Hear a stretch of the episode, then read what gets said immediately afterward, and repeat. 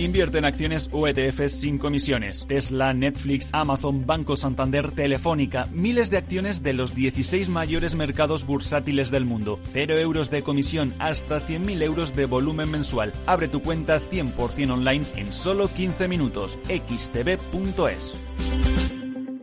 Riesgo 6 de 6. Este número es indicativo del riesgo del producto, siendo uno indicativo del menor riesgo y 6 del mayor riesgo.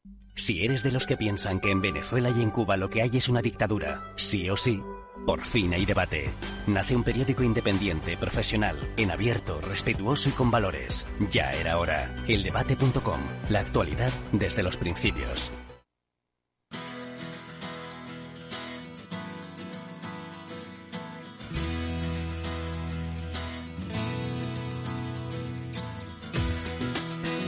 Después del trabajo, After Work, con Eduardo Castillo, Capital Radio.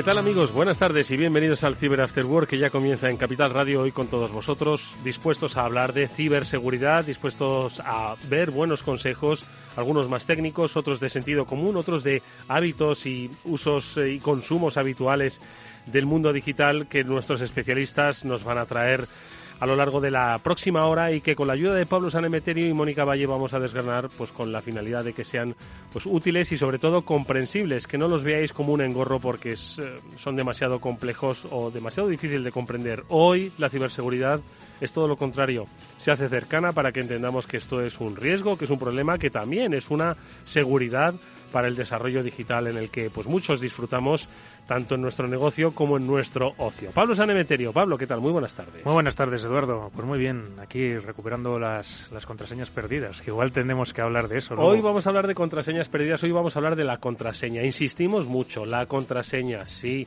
todos, todos tenemos muchas contraseñas. Bueno, pues a pesar de que las compañías facilitan cada vez más, bueno, pues que esas contraseñas pues sean mucho más robustas y sean mucho más seguras, también tenemos que poner de nuestra parte. De contraseñas vamos a hablar con nuestros invitados porque hoy nos va a acompañar Ángel Ortiz, que es el director de ciberseguridad de Cisco, al que apreciamos y con el que vamos a hablar, pues no solo de qué es lo que está haciendo su compañía, su gran compañía en el terreno de la ciberseguridad, sino que también vamos a tocar con él un tema que es eh, apasionante, que es el de la llamada ciberresiliencia ciberresiliencia tanto decir la palabra y ahora la digo mal, eh, que es básicamente pues cómo se puede recuperar una compañía después de haber sufrido un ataque. Esa palabra la pronuncia muy bien Mónica Valle. Mónica, ¿qué tal? Muy buenas tardes. Muy buenas tardes, Eduardo. Buenas tardes a todos. Sí, la verdad que ciberresiliencia es una, una palabra complicada, pero bueno, vamos a aterrizarla eh, luego durante la charla con Ángel, porque es muy interesante. Es algo que se puede aplicar a todos los sectores, a todos los ámbitos, y en el de la ciberseguridad especialmente, porque básicamente consiste en saber recuperarse ante un ataque, en saber volver a la normalidad o incluso mejor, aprovechar la oportunidad para aprender y para ser mejor de lo que eras antes. Así que luego lo comentaremos, interesantísimo este tema. Lo comentaremos hoy desde León, porque Mónica allí desplazada, hoy, León ya sabéis que es la capital española de la ciberseguridad eh, pero estamos eh, con jornadas, luego seguro que Ángel también nos hablará. Hoy estás, Mónica, en, León, eh, desplazada pues esto hasta el epicentro de la ciberseguridad porque se están celebrando jornadas de INCIBE, como siempre, muy destacadas, ¿no? Efectivamente, tenemos mañana, comienza mañana, arranca ENISE, que es el Encuentro Internacional de Seguridad de la Información, y mañana, durante todo el día, también el día 20, se celebra este ENISE en León, que además este año vuelve a ser presencial en un formato híbrido en el Palacio de Exposiciones de León y tendremos la oportunidad de compartir presencialmente con todos los ponentes, con eh, bueno, eh, con todas las eh, personas que quieran acompañarnos aquí y por supuesto también virtualmente a través de la plataforma online que tienen habilitada, pues todo aquel que quiera puede puede conectarse en directo a ENISE, que como ya digo, pues va a estar conformado por ponentes de primer nivel, mesas redondas, entrevistas, ponencias y se va a analizar esos retos de la ciberseguridad, actualidad, presente y futuro. Así que animo a todos a que se conecten. Pues que conectaros, porque lo único malo que puede tener la vuelta a la presencialidad de un evento como este es que en León debe hacer ahora un frío importante, que no es el mismo, el otoño no es el mismo en Madrid que en León, pero bueno, oye, uno se abriga y a disfrutar. Bueno, yo te diré que se está muy a gusto y además no os quiero dar envidia, pero bueno, entre ensayo y ensayo he tenido oportunidad para dar un paseíto por León, que es una ciudad maravillosa, y sentarme en una terracita durante unos minutos y lo he disfrutado mucho. Hace buen tiempo, ¿eh? Así que quien quiera venirse a León estos días, Pues que venga. no sea el frío lo que le frene. Que hay aves a las 7 de la mañana, creo que es el que va a coger Ángel Ortiz, así que no le vamos a entretener mucho. Amigos, vamos a comenzar el After Work porque estamos, os recuerdo, en el mes de la concienciación en ciberseguridad y luego con los especialistas de Sofos os hablaremos pues de temas importantes precisamente para que tomemos conciencia de la importancia de la ciberseguridad. Y ojo, esa importancia en nuestro día a día es el- la píldora SASE que nos traen los especialistas de Netscope y que hoy tienen que ver, pues, nunca mejor dicho, con ese día a día. El Office 365, ¿qué hacemos con él? Ahora Nacho Franzoni nos lo cuenta.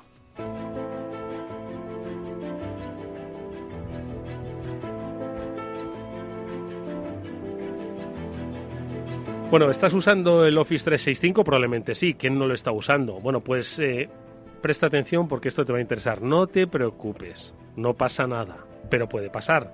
Y Nacho Franzoni es por lo menos el que nos va a explicar qué ocurre con estos desarrollos, con estas plataformas y sobre todo qué es lo que está por venir. Vamos a tratar de adelantarnos un poco a ese trabajo en la nube en la que la mayoría de nosotros vamos a desarrollar nuestra actividad. Nacho, ¿qué tal? Muy buenas tardes. Muy buenas tardes a todos y a toda audiencia. Me estás dando una envidia, Mónica, que ni te lo crees. A todos, que, a todos, oye, ¿eh? A todos. A todos, ¿verdad? A todos, sobre todo esa terracita, un poco abrigado, esa terracita, descanso, Sí, sí, sí, León, ciudad maravillosa, y mañana hablar de ciberseguridad. Oye, Nacho, vamos a hablar nosotros de, bueno, no necesariamente Office 365, pero el concepto en sí mismo para que la gente entienda, pues que los desarrollos a veces pues tienen fallas y que las fallas pues se pueden solucionar, pero hay que siempre eh, adelantarse a ellas, ¿no? Correcto. Una de las cosas que vemos muy a menudo que ha ocurrido durante esta pandemia ha sido que la adopción del cloud ha sido masiva. Eso que significa que, por un lado, hemos resuelto problemas de servicios, ¿no? problemas de continuidad de negocio, pero no siempre lo hemos hecho de la mejor manera. Es decir, porque utilicemos herramientas como, por ejemplo, Office 365, no significa que no fallemos, y lo digo en plural, a la hora de configurarla de forma correcta. Es decir, muchas veces eh, nosotros mismos nos hacemos el arakiris, ¿no? si es una forma de explicarlo, configurando mal herramientas que por defecto tienen una seguridad muy alta, pero no la, no la configuramos de forma adecuada. Y por eso queríamos en esta sesión, en esta píldora SASE, explicar a todos los oyentes pues, recursos que tienen a, disposi- a disposición para poder tener guías o recomendaciones y buenas prácticas de cómo configurar bien algo tan crítico como el Office 365. Y me estoy refiriendo, no sé si todo el mundo conoce, pero sí, eh, bueno, decirlo, el, C- el C- CNCERT sería el, orga- el organismo Centro eh, Criptológico Nacional, que pone a disposición, pues, desde alertas, información de incidentes, cómo responder a, los incidentes y además también pone al alcance de todo el mundo recomendaciones de cómo configurar Office 365. Y es que hace tan solo dos semanitas lanzaba pues una nueva guía que todo el mundo, si se va a Google, la puede encontrar de forma muy rápida. Te das a Google, pones CCNCERT Office 365. Centro Criptológico Nacional, y además están aquí cada dos semanas. Estamos si es que, acompañándoles con esas jornadas pues, STEAM, por favor. Pues es un centro que además nos encanta. Guau, yo, yo lo, la verdad es que lo visito bastante porque las guías son muy buenas. Y ya, si, si vais a Google, ponéis CCNCERT eh, 885ES, para concretamente ir a la que estoy poniendo en, consideración, van a encontrar todos los oyentes de forma gratuita pues más de 50 recomendaciones de cómo configurar de forma adecuada Office 365. ¿Qué recomendaciones? No vamos a ir una por una, eso está claro, pero ¿qué recomendaciones? Pues desde, oye, hacer un buen uso o con una buena configuración de la política de passwords. Yo creo que algo de la sesión de hoy va a ir por eso, ¿eh? pero va, Vamos ya, a ya doy- sí. ahí un pequeño spoiler. Eh, do- por ejemplo, dos, el no permite a los usuarios hacer público documentos de SharePoint. O tres, que nadie, que, que ningún usuario de forma anónima pueda acceder a nuestro canal de Teams. Fíjate, Edu, la cantidad de noticias que nos, hemos, nos, nos hubiésemos ahorrado estas semanas solo cogiendo estos tres, estos tres ejemplos como, como recomendación y, y buena praxis a la hora de configurarlos. Además, porque hay un. Es decir, esto es lo que está pasando hoy. Pero hay una previsión de lo que va a pasar mañana que nos tiene que hacer estar todavía, Nacho, si no me equivoco, un poco más alerta, ¿no? Y no lo digo yo, lo dice Garner, que aquí nos gusta citarlo como. En fin, lo ha dicho Garner. Sí, parece palabra de Garner, ¿no? Sería un poco, un poco lo suyo. Es verdad, a ver, eh, es cierto que Garner eh, lo usamos mucho porque también es verdad que eh, oye, eh, se dedican a esto y la verdad es que la gente que hay detrás de Garner pues sabe muchísimo. Y es que la previsión para 2025, es decir, en, solo cuatro añitos, es que el 99%, 99 de los problemas del cloud van relacionados con un problema de configuración por parte del cliente. Y esto no sé si acertará más o menos, 99 yo creo que es, es demasiado, bajo mi punto de vista, pero es verdad que un alto por ciento de los problemas de seguridad van referenciados a una mala configuración de ese entorno Office 5. Desde Netscope, ¿qué creemos? Eh, creemos así como un todo, es decir, cloud es proteger al usuario, proteger al dato, proteger la infraestructura cloud, a la aplicación SaaS de la compañía. Y cogiendo esa recomendación y cogiendo, oye, ¿qué puede hacer Netscope para proteger un entorno como Office 365? Pues explicaros que dentro de nuestros portfolio de soluciones tenemos un módulo llamado SSPM, otro acrónimo más que tanto nos gusta, o SaaS Security, perdón, SaaS Service Posture Management, que lo que hace es monitorizar tu entorno Office 365. Y lo monitoriza como si fuera una infraestructura. Es decir, ya no va a ver si el fichero de usuario es, lo está publicando o no. No, no, oye, ¿cómo tienes configurado tu Office 365? ¿Estás siguiendo las líneas del GDPR? ¿Estás siguiendo la regulación del NIST? ¿Estás siguiendo la regulación del PCI? Y esto lo hace no una vez, porque eso de los desafíos, ¿no? Es decir, tú cuando configuras 365 eh, de hecho, hay varios desafíos. Conocimiento de las aplicaciones. Oye, son, versátiles por naturaleza. Entonces, Netscope va a monitorizar tu entorno 365 24 horas por 7 y te va a decir, oye, cuidado que el recurso, hay una, hay un parámetro que ha cambiado que no sigue la regulación de GDPR, por ejemplo. Bueno, pues eh, yo creo que eh, de alguna forma, como siempre deja entrever Netscope, al final estáis en todo. Es una capa protectora da igual el lenguaje, da igual la operativa, da igual el programa. Al final es entender ¿no? que en la nube, es, que es donde se ubica los accesos, el trabajo, pues se puede poner esa vía de protección entendiendo, pues un poco mirando los diferentes fallos ¿no? que nos podemos encontrar, Nacho. Eso es, eh, esa la palabra cloud, al final nosotros siempre consideramos ¿no? que esto ya ha cambiado, las arquitecturas ya no, ya no estamos detrás de un data center, de una oficina, es, eh, dónde están los datos, en todo, cualquier sitio, dónde está el usuario, potencialmente en cualquier sitio. Eh, solo se puede proteger desde el cloud y es donde como, lo consideramos. Bueno, pues ahí están las soluciones eh, SASI que nos ofrece cada semana Netscope. Hoy Nacho Franzoni nos ha explicado cómo en el uso cotidiano de programas como el Office 365 también puede haber solución. Pues para, lo habréis leído en las noticias, no os preocupéis, que todo tiene solución. Ojo, si os ponéis en las manos adecuadas. Nacho, como siempre, gracias. Nos vemos próximamente. Un abrazo muy grande. Que vaya muy bien, Mónica, por ahí. Hasta pronto. Hasta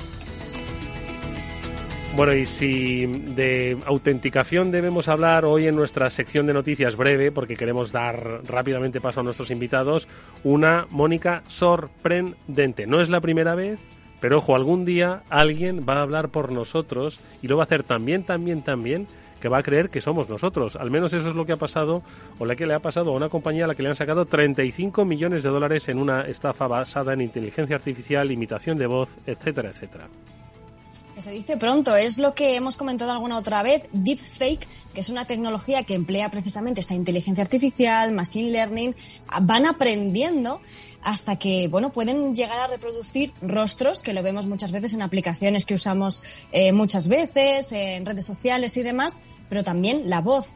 Y aquí ya entra en juego pues determinadas estafas. Hablamos muchas veces, muchas veces del phishing, esa suplantación de identidad que nos llega muchas veces por correo electrónico, por SMS. Al fin y al cabo es un texto y es relativamente sencillo hacerse pasar por otra persona con un texto, con un mensaje. Pero claro, ya si hablamos de que, como en este caso, se han hecho pasar por un directivo de una empresa eh, para poder suplantar su identidad y dar una orden de transacción para enviar 35 millones de dólares, estamos hablando de palabras mayores. Y esto, pues es lamentablemente uno de tantos casos que probablemente seguiremos escuchando, porque esta tecnología no deja de mejorar.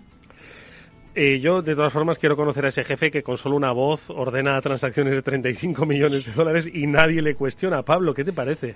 Bueno, eh, a ver, como estábamos diciendo, la inteligencia artificial, los deepfakes avanzan bastante. En este caso, la noticia también referencia, bueno, que no solo era la llamada, sino que también tenían cuentas de correo comprometidas, que mandaron correos haciéndose pasar ya no solo por el directivo, sino por el abogado. Habían creado una Trezzo, ¿no? para esa ingeniería social. Exacto, para que esto fuera algo convincente y no solo de una llamada de tu jefe que han conseguido suplantar, de hecho, pues lo suficientemente bien como para que caigas y eh, pues que además hablaban de varias transferencias a distintas personas, incluso que podían estar involucradas hasta 17 personas recibiendo estas transferencias, con lo cual pues un trabajo en equipo bastante bien elaborado. Bueno, pues esta es eh, hoy la noticia destacada, simplemente que tengamos en cuenta que la complejidad de los ataques eh, que basan en inteligencia artificial combinado con ingeniería social combinado con eh, pues esa, ese desconocimiento o esa poca concienciación que tenemos muchas veces sobre mm, el mundo digital en el que nos movemos, bueno, pues acaba con un roto a una compañía de 35 millones eh, de dólares. De concienciación es de lo que vamos a hablar precisamente y de cómo evolucionan y de cómo se aprende con eh, nuestro siguiente invitado porque enseguida vamos a saludar a Guyo Con para hablar en este mes de la concienciación en ciberseguridad.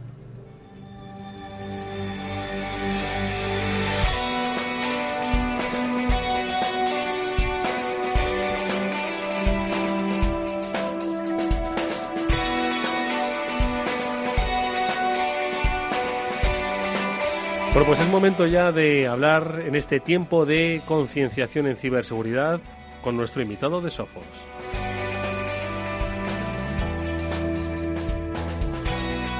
Y él es Guyu Ocon, es director territorial de Sofos y con él vamos a hablar de pues lo que es necesario para concienciarnos en ciberseguridad, de que son personas las que solucionan al final los grandes problemas. Ojo, la tecnología, y de eso hablamos y mucho, es fundamental, pero al final son las personas que ejecutan de una manera sensata, cabal, estratégica, pues esa tecnología para solucionar problemas. Porque hoy hablamos de talento. Guyu, buenas tardes, bienvenido. ¿Qué tal? Buenas tardes.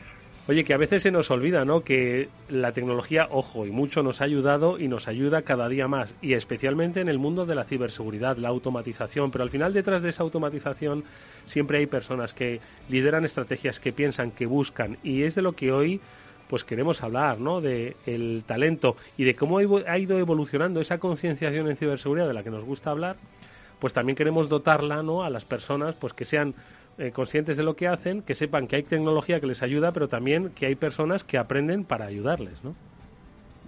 Efectivamente.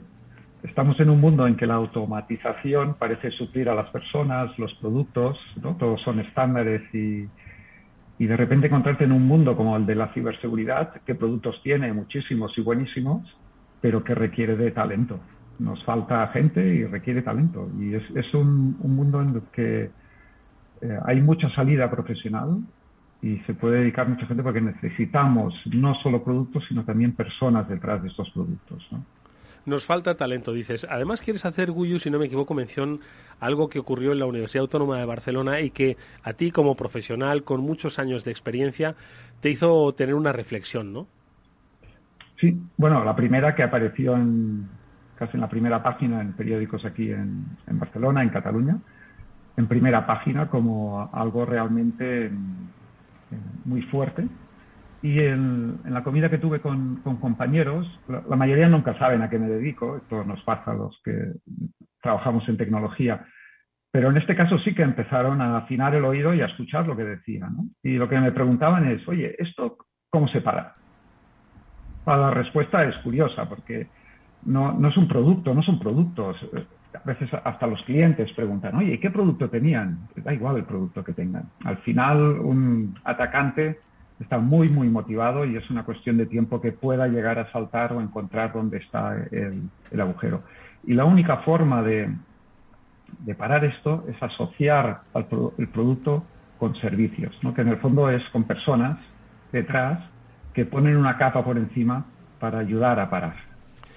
Guyu, hablas de personas, hay personas que están en un lado y personas que están en el otro lado y que, como dices, también tienen una serie de motivaciones y que, ojo, que al final están siendo eh, pues permanentemente tentadas, ¿no? Entonces yo creo que ahí tiene que haber, lo primero de todo, es que muchas veces uno no consigue identificar al ciberdelincuente, ¿no? Porque al final es, es tan etéreo como la red, ¿no? Pero, ojo, son personas que, como bien apuntas, están muy motivadas y que están aprendiendo, ¿no? Y por lo tanto hay que poner en la balanza del bien, en la balanza blanca, pues una motivación similar y un aprendizaje similar, ¿no?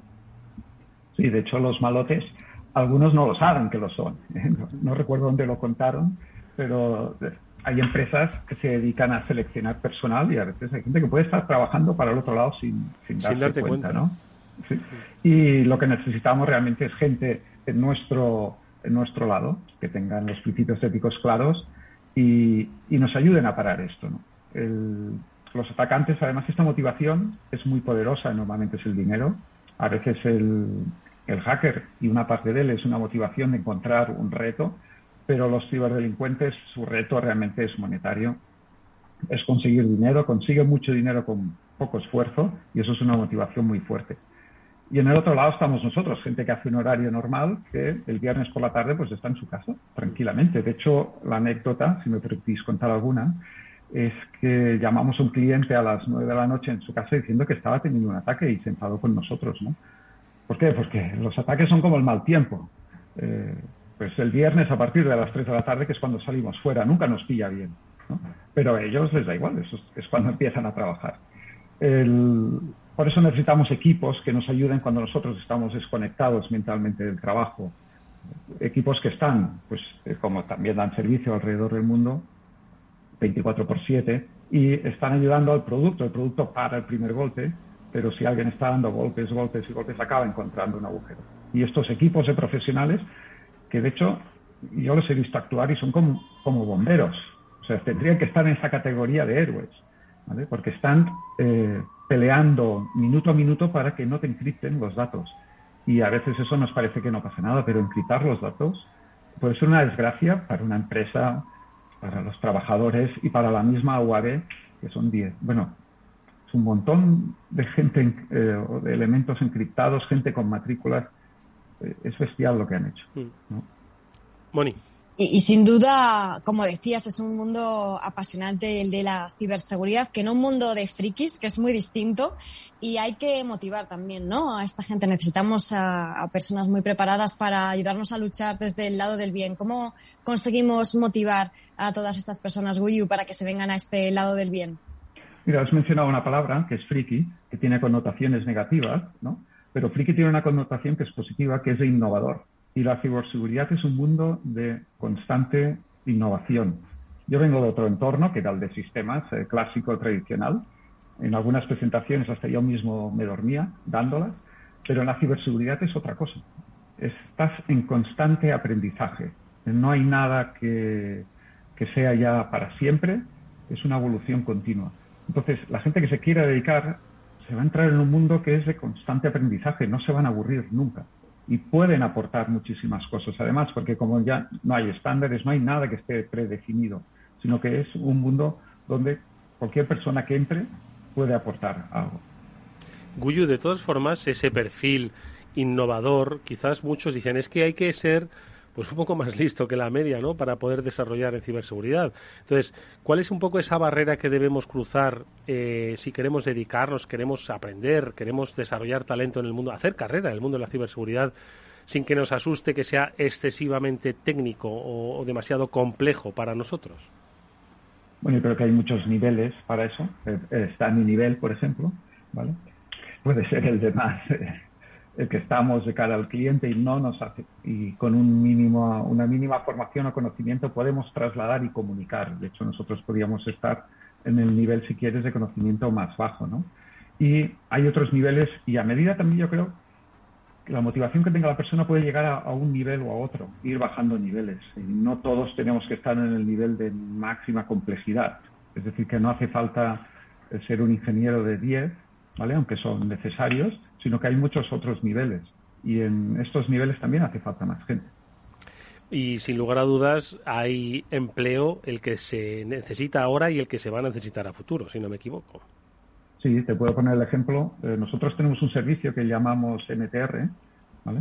que lo que se dedica es a detectar amenazas y responder ante estas amenazas.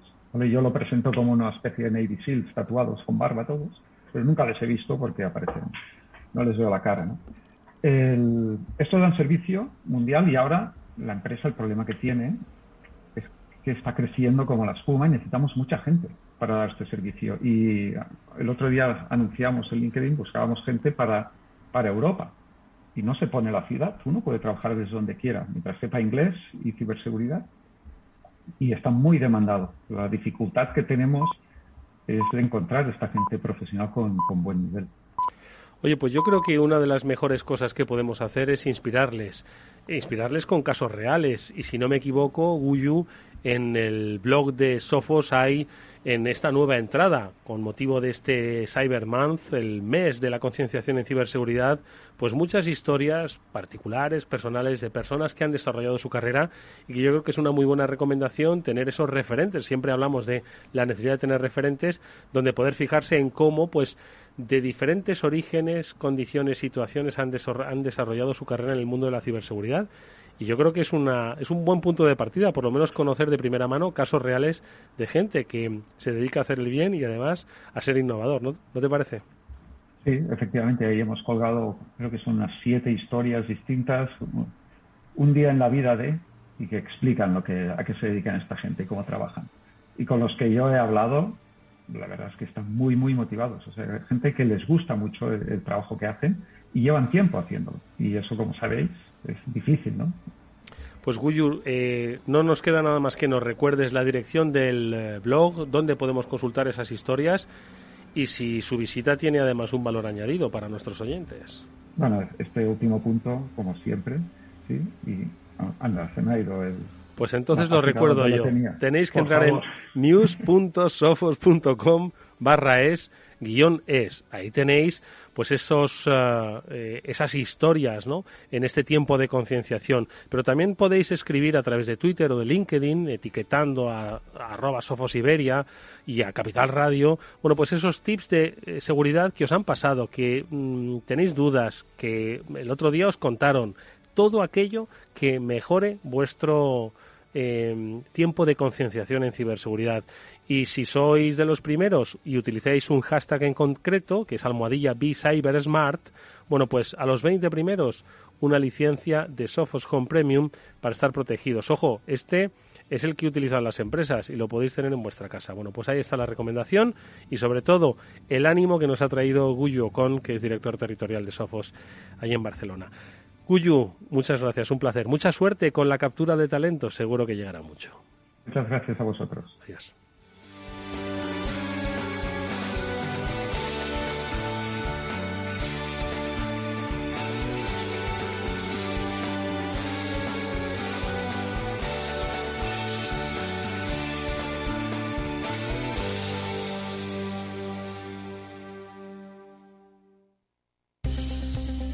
Y atención inversores, desde Capital Radio y XTV os invitamos al evento online de bolsa del año. Seis expertos del sector van a defender sus ideas de inversión en bolsa y mercados financieros en directo. No te lo tienes que perder.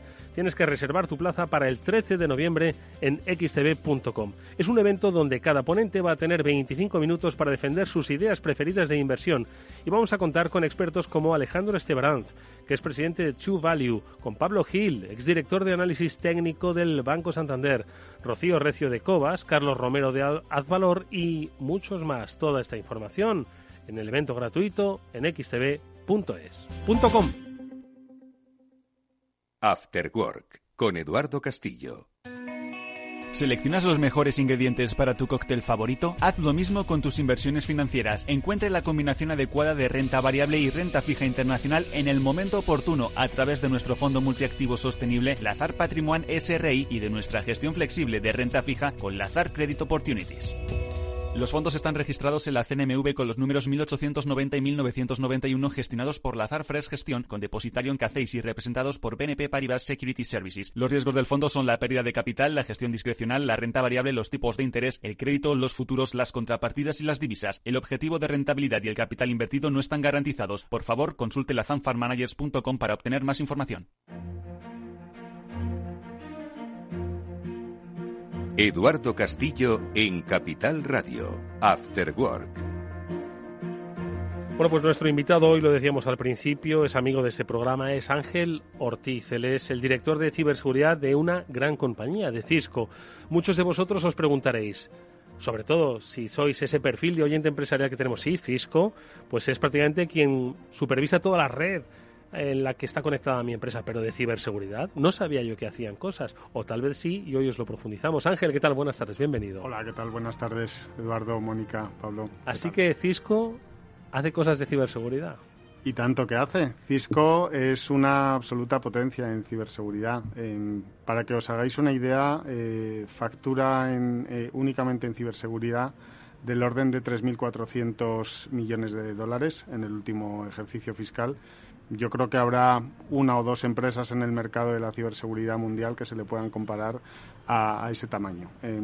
¿qué, es lo que ocurre? Que muchas veces, precisamente por el liderazgo que ha tenido en el área de las comunicaciones, bueno, e, es una empresa sin la que eh, no se puede entender el desarrollo de Internet en, en las últimas décadas, ¿no? Pues por ese liderazgo en comunicaciones quizás parece que en ciberseguridad no ha sido tan líder. No ha avanzado no es así. No es así. O sea, de hecho, mm, eh, la finalidad última a lo largo de todo eh, la historia de Cisco ha sido comunicar, que la gente colabore, que poner a la gente en contacto entre sí. Nuestro logo es un puente, ¿no? Para, para eh, eso, tender puentes y hacer posible que, la gente se comunique. Pero esa comunicación, evidentemente, debe ser segura y, cada vez más. A la vez que lideramos la transformación digital, somos muy conscientes de que esa transformación digital o es segura o no es. Y, por tanto, podemos proponer una seguridad pues muy ligada a, esas necesidades de negocio y a esa transformación digital que estamos liderando. ¿Y entonces qué es lo que ofrecéis a las compañías en ciberseguridad, Ángel? Pues, pues mira, eh, Cisco em, eh, tiene una misión eh, ya desde hace algunos años que, que, digamos que nos obsesiona, que es simplificar el mercado de la ciberseguridad. ¿no? creemos que en un mercado en el que todavía a día de hoy, parece mentira decirlo, pero el 44% de las alertas de ciberseguridad se quedan sin, sin investigar. Eh, y, si tenemos en cuenta que, bueno, pues el cibercrimen, si fuera un país a día de hoy, para entender un poco la magnitud de, las amenazas a las que nos enfrentamos, sería por Producto Interior Bruto el tercer país del mundo, por detrás de China y Estados Unidos, pues significa muchas alertas y mucha información sin investigar. En un momento en el que el, casi el 80% de los CISOs, según nuestros últimos estudios, indican que les resulta difícil gestionar las eh, alarmas provenientes de distintos proveedores y esa fragmentación y esa complejidad que existe en el mercado, o en un momento en el que cada usuario de media utiliza, cada usuario corporativo, que parece mentira decirlo, 190 contraseñas diferentes y la mayoría de ellos, de los usuarios, las reutilizamos porque es así, no se debería hacer. Pero... No sonriáis todos, pero es así. Pero es así. Pues tenemos que ir a un, a un modelo, digamos, diferente del que habitualmente se ha llevado a cabo en el mercado de la ciberseguridad, donde aparecía un nuevo tipo de amenaza y lanzábamos una nueva solución inmediatamente para cubrir el problema. Pero al final, pues el cliente se acababa juntando con otra solución más de otro fabricante distinto y había otra vez más una mayor fragmentación dentro de la infraestructura del cliente y una mayor complejidad. ¿no? Y nosotros creemos que la complejidad es una vulnerabilidad en sí mismo que, debe ser abordada. Entonces, ¿qué es lo que propone Cisco? Pues de entrada, Cisco propone eh, un, un, modelo diferente donde haya una plataforma integrada y abierta de ciberseguridad que además sea capaz de abarcar eh, los cinco vectores de ataque. Creo que somos el único fabricante que cubrimos esos cinco vectores, entendidos como tales, pues el correo, la nube, la navegación, el usuario y la red, ¿vale? Em, esa plataforma se llama SecureX y es una plataforma integrada y abierta a, también a otros fabricantes, de forma que podemos integrar información y alertas de otros fabricantes, para que los clientes sean capaces de mm, reducir el tiempo que tardan en detectar una amenaza y también reducir el tiempo que tardan en remediar un ataque. Eh, hemos hablado antes de ciberresiliencia y muchas veces la capacidad de recuperarnos de un ataque va a depender pues de lo pronto que nos enteremos y, de lo grande y de que no dejemos que ese estropicio vaya, vaya más, ¿no? Bueno, pues eh, Cisco tiene muy claro que eso debe ser así. Además, para ello también cuenta con la mayor red de ciberinteligencia mundial eh, a nivel privado, que es Talos. Eh, prácticamente todo el que se dedique a, a, esto de la ciberseguridad sabe lo que es Talos que no solo es que sea la mayor red por número de sensores, es que además, como cubrimos los cinco vectores de ataques, tenemos información muy variada. No es que nos enfoquemos solo en el puesto de trabajo o solo en la nube, sino que podemos ver ataques multivectoriales y, podemos ver información proveniente de, esos diferentes vectores de, ataque. Wow, está prácticamente cubierto todo, diría yo, ¿eh? porque si estamos hablando de ciberinteligencia para de alguna forma adelantarse al posible ataque y luego pues tener cubierto todo ese área para repelerlo o en su defecto recuperarse pronto. Eso sí, que no te toque el viernes por la tarde, porque yo creo que el, el 44% al que hace referencia Ángel son de los que les han atacado el viernes por la tarde y no quieren saber nada hasta el lunes. En fin, no, no, aunque suene a risa, esto es, es, forma parte de lo que decimos. Es decir, hay que ir tomando conciencia de que son siete días a la semana, 24 horas al día los riesgos para una empresa, aunque esté cerrada las puertas físicas un sábado por la mañana. Pablo. No, la verdad es que es impresionante toda la cantidad de elementos técnicos y de, y de posibilidades que ofrece Cisco en este, en este ámbito, pero yo quería centrarme un poquito en, la, en, uno de los temas que ha hablado además Ángel, que era de lo de 190 contraseñas. ¿Cómo propone Cisco que nos facilite la vida de las contraseñas a los usuarios? Pues eh, nosotros desde Cisco lo que pensamos es que el, futuro debe ser passwordless, es decir, debe, ser un futuro sin contraseñas donde eh, para dar acceso a un, a un, usuario a los recursos de, de, mi organización, y esto es muy importante porque digamos que hemos pasado de hace unos años dar acceso los puestos de trabajo, ¿no? Enchufábamos nuestro PC en la toma de la, de la empresa y le dábamos acceso a nuestro data center, a las aplicaciones que, residían dentro de mi perímetro. Ahora hemos pasado a conectar usuarios a aplicaciones. Ese usuario puede estar desde cualquier dispositivo, desde cualquier lugar, y esa aplicación, de nuevo, puede estar dentro de mis oficinas o puede estar en una nube privada, pública, en fin, en cualquier sitio. Bueno, pues eh, para eso es necesario que llevemos a cabo una implantación de una estrategia de cero tras, ¿no? de confianza cero eh, para mi fuerza de trabajo. Es decir, yo ya no me puedo fiar de que te voy a dar la confianza porque eres parte de mi red. ¿no? Mm, el 80% de los ataques implican un movimiento transversal dentro de mi red o un robo de, credenciales. Entonces, al final, eh, ser parte de la red ya no es sinónimo de tener confianza. Y eh, cuando te doy esa confianza para cada recurso al que vayas a acceder, porque a cada aplicación que vayas a acceder voy a comprobar si tienes esas credenciales para acceder, también voy a ir verificando de forma continua si tu dispositivo es de confianza y si algo cambia esa confianza, la voy a la voy, lo, lo, voy a variar. ¿no? Pero claro, ¿qué es lo que ocurre? Que en el momento en que estamos dando acceso y comprobando ese acceso para cada uno de mis recursos, para cada una de mis aplicaciones, pues el empleo de password, autenticación multifactor, eh, puede volverse algo eh, eh, tedioso. Mm, Cisco tiene la solución Zero Trust para empleados líder del mercado, donde bueno, pues uno de los principales ejemplos de implantación es la propia Cisco, que a sus 80.000 empleados les ha dado esta solución y yo cuando accedo a Cisco, yo no, eh, por las mañanas, cuando me conecto desde casa, que es lo habitual estos días, eh, no arranco ningún VPN, sino que como si fuera un Starbucks, ¿no? Yo me conecto y tengo, me conecto a una página pública donde tengo la inmensa mayoría de mis aplicaciones publicadas y voy accediendo a cada una de, ellas en función de las necesidades que, eh, que tengo. ¿Qué es lo que, lo que vamos a hacer ahora? Que, se lanza... perdona Ángel, sin necesidad de poner VPN, credenciales, ni nada. De hecho, eh, lo único que hace es validar con eh, mi dispositivo eh, móvil o incluso con la huella de mi PC, con, cualquier tecnología biométrica que hoy cualquier PC, cualquier móvil dispone, me valida el, el acceso y con eso estoy conectado. Es un solo acceso y estoy ya conectado a todo sin necesidad de cientos de miles de contraseñas, muchas de ellas duplicadas el día de nuestro cumpleaños. Efectivamente. Entonces, digamos que conseguimos un poco la cuadratura del círculo, ¿no? Conseguimos mejorar la experiencia del usuario, porque eh, yo no me tengo que estar acordando las contraseñas, sino que con la huella, con el Face ID, con eh, Windows Hello, con cualquier tecnología de reconocimiento biométrica, puedo acceder a los, a los recursos y además mejoro la postura de seguridad. O sea, mejoramos tanto la,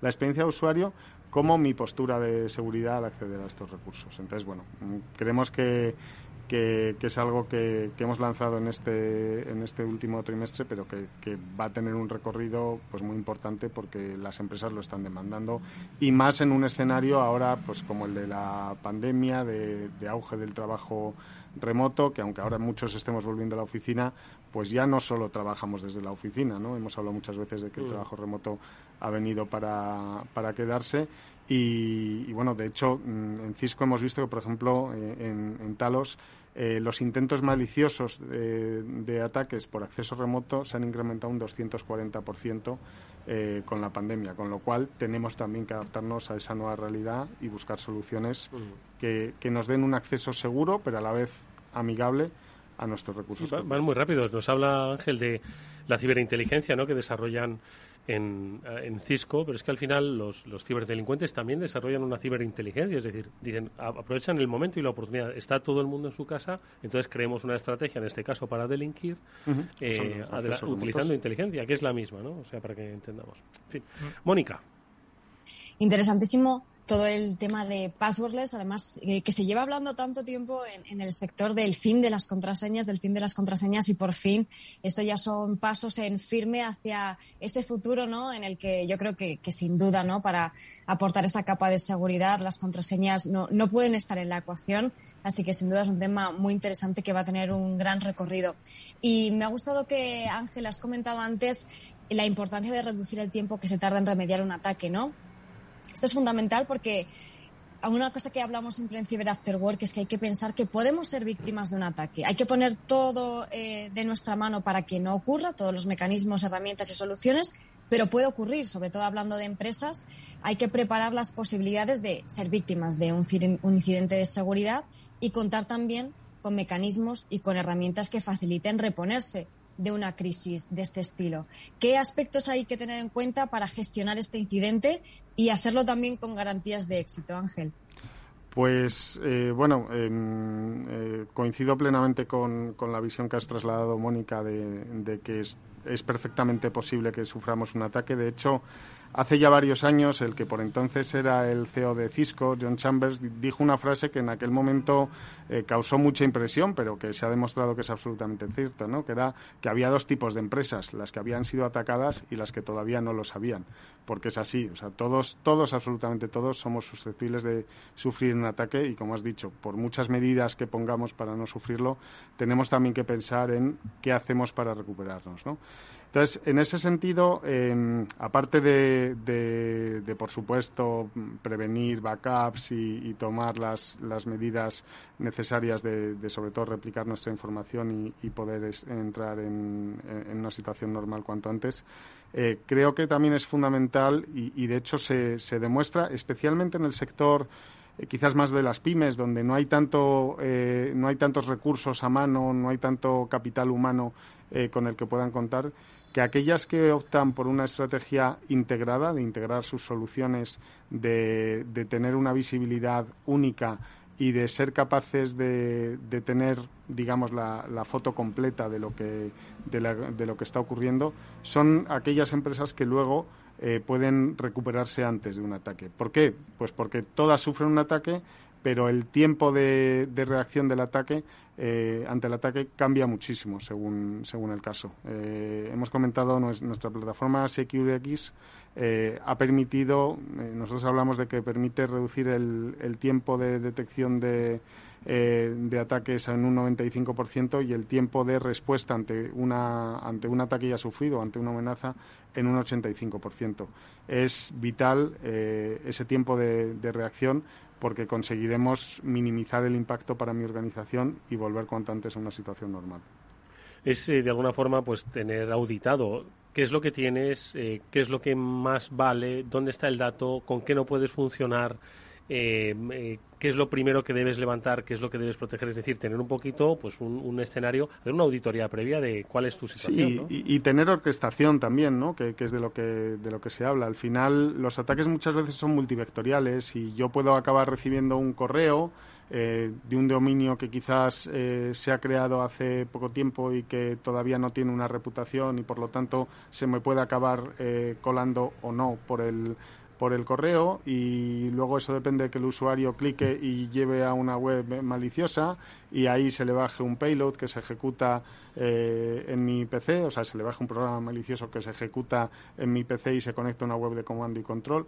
Bueno, pues según esa fase en la que sea capaz de pillarlo, si yo veo todos esos movimientos que están relacionados entre sí y soy capaz de ver esa correlación, voy a ser capaz de, reaccionar mucho antes ante ese ataque y de pillarlo, pues antes de que a lo mejor me descargue, tenga ya un PC eh, controlado por una web de comando y control, ¿no?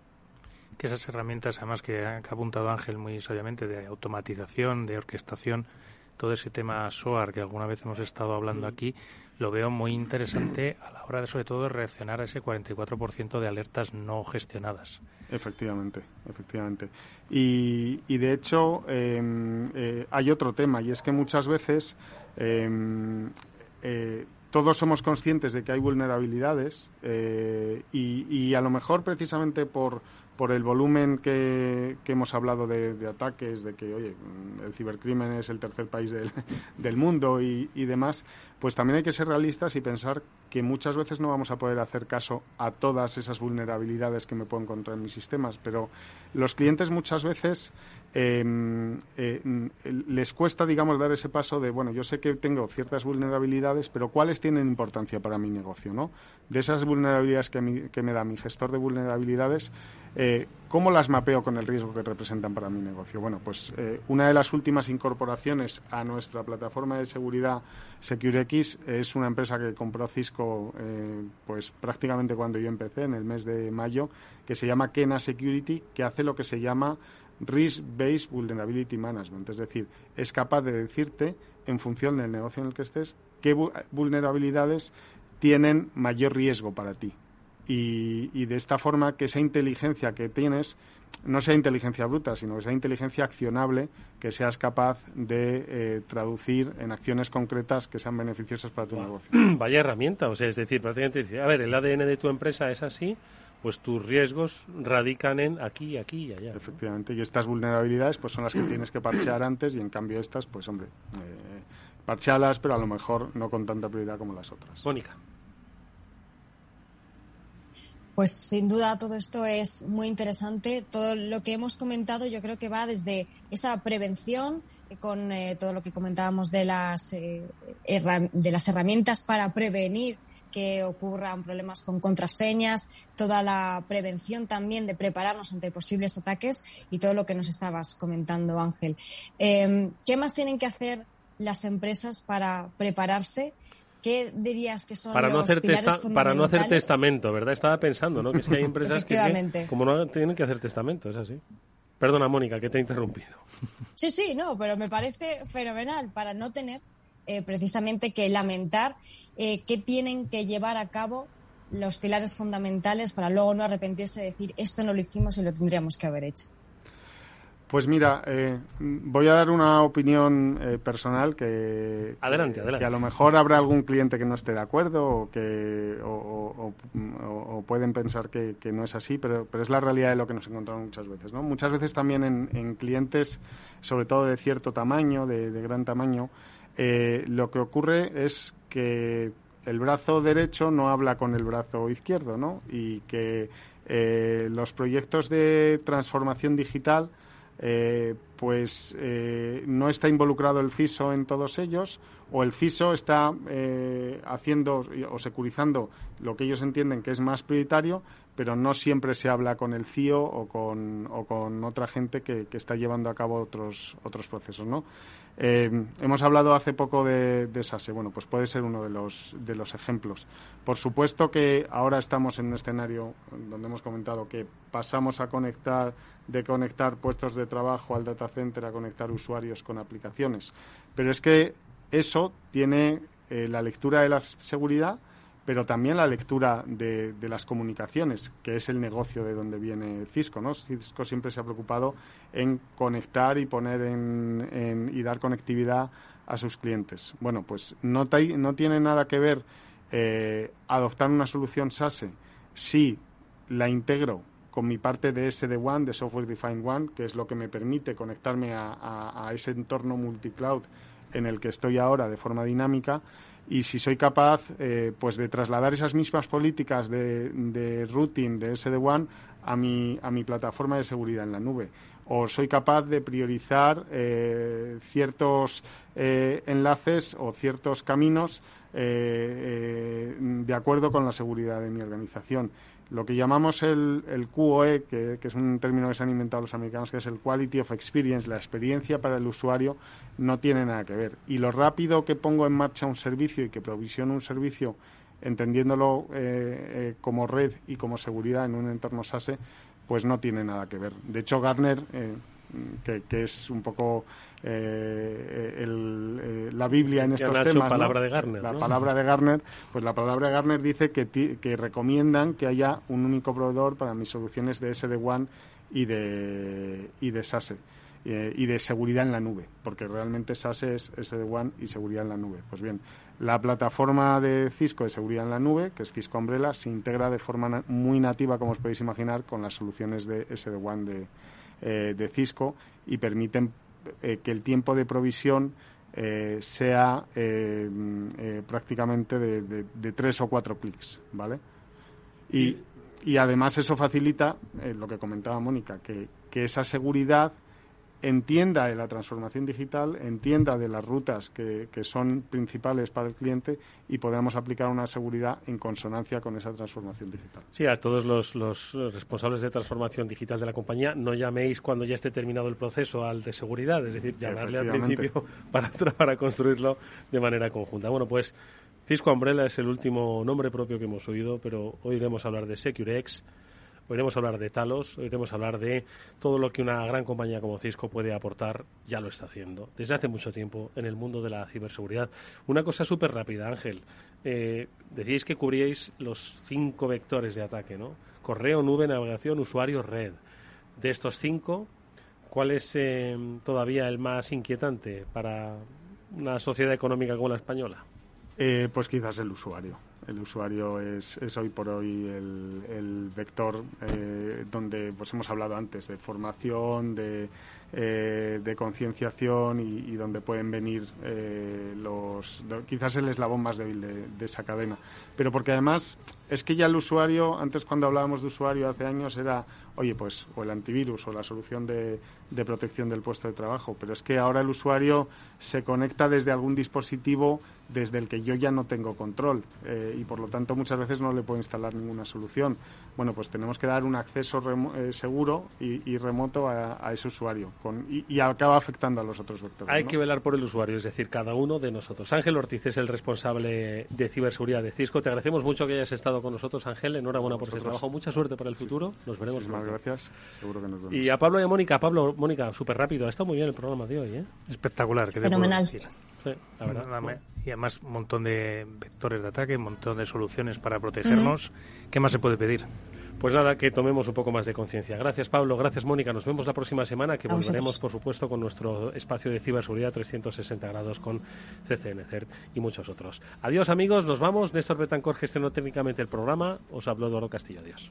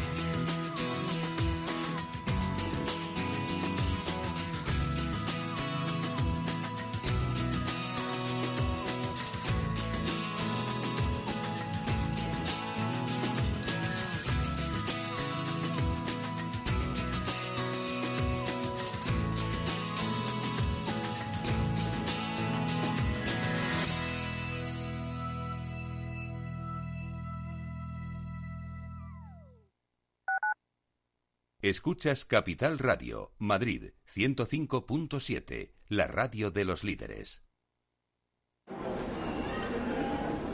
Metro de Madrid te lleva de forma segura al trabajo, al gimnasio, al retiro. Un medio de transporte accesible y rápido que te acerca a los lugares y a las personas que más quieres. Ahora y siempre, Utiliza el transporte público. Ahora y siempre, muévete en metro. Metro de Madrid, Comunidad de Madrid. Gráficas Naciones. Más de 50 años de experiencia en el sector de las artes gráficas. Apostamos por la última tecnología tanto en impresión offset como en digital y gran formato. Realizamos todo tipo de impresión. Tarjetas de visita, folletos, libros, vinilos, decoración y montaje de stands. Más información en el 91 629 2145 o en gráficasnaciones.es. Capital Radio, la genuina radio económica.